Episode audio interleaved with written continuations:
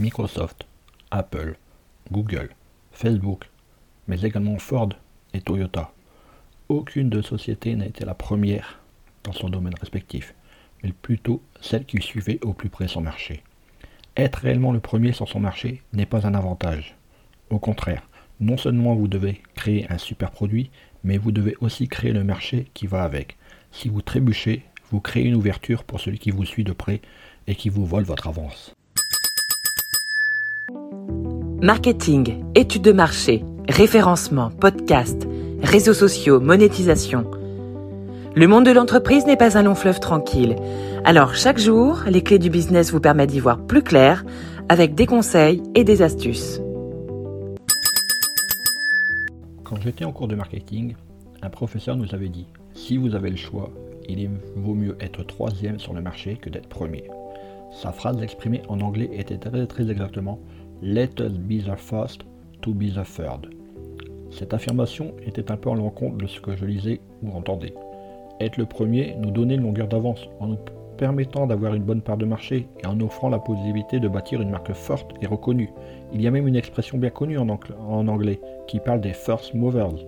Tout cela est vrai, mais dans la pratique, il y a des nuances importantes. La logique de mon professeur était la suivante.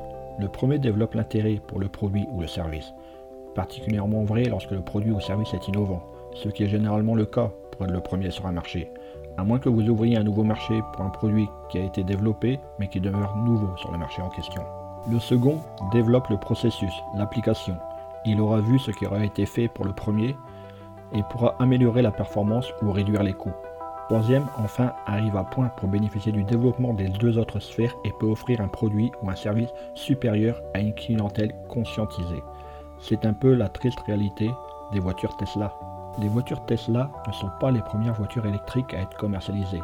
Bien entendu, il y a énormément d'éléments novateurs dans les voitures Tesla, et pour certains de ceux-ci, ils sont les premiers, mais pas pour l'utilisation de la batterie comme source d'énergie.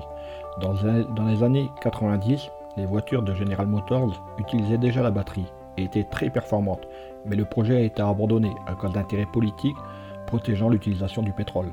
Puis il y a eu les véhicules hybrides qui utilisaient une combinaison d'essence et d'électricité. Peut-être l'option la plus réussie de cette catégorie avec la Toyota Prius qui a vu ses débuts en 1997 au Japon et en 2000 aux États-Unis. Mais est-ce qu'une voiture hybride est vraiment un précurseur aux voitures Tesla? Quand on regarde la batterie, son développement a certainement été favorisé par cette évolution. Il y a sûrement d'autres options qui pourraient être mises ici, mais l'idée n'est ici de ne pas faire un survol précis de l'évolution de la voiture électrique, mais plutôt de souligner le fait que les voitures Tesla sont arrivées avec une bonne quantité d'informations déjà de disponibles par suite des efforts passés. Donc l'entreprise a certainement été en mesure d'améliorer grandement ce qui existait, mais elle a également été en mesure d'éviter certains pièges et erreurs passées. C'est un peu ce que mon professeur disait. Être le premier sur le marché comporte une série de risques qui peuvent être difficiles à surmonter. Qui aurait pu anticiper qu'un mouvement politique se serait opposé aux voitures électriques de General Motors? Être le premier sur le marché veut souvent dire qu'il faut affronter des situations qui peuvent être difficiles à anticiper. Donc, si vous voulez être premier sur le marché, il est préférable d'avoir de bonnes ressources financières, parce qu'en plus de payer pour le développement de quelque chose d'unique, vous devez souvent expliquer les avantages et travailler sur un processus de production qui est parfois unique pour s'adapter à l'innovation. Mais tous les first movers ne sont pas des grandes entreprises. En 2004, un jeune entrepreneur a eu l'idée d'une application web qui permettait aux professionnels, aux PME, de mettre en ligne un agenda pour que les clients prennent un rendez-vous directement sur leur site internet d'une façon sécuritaire. Aujourd'hui, bien des options sont disponibles, mais en 2004, il été le premier, le first mover.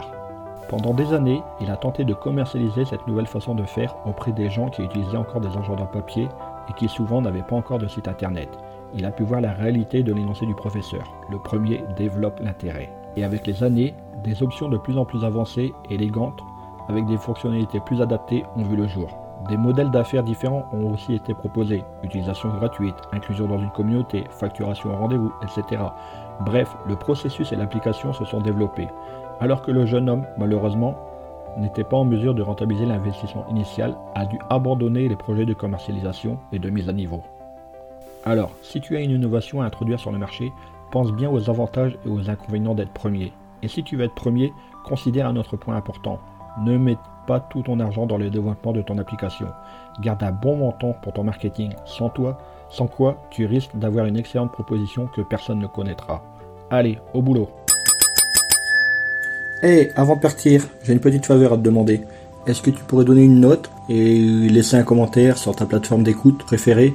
Cela permettrait aux clés du business d'avoir une meilleure visibilité et d'être accessible au plus grand nombre. Je te remercie. Allez, cette fois c'est vraiment fini.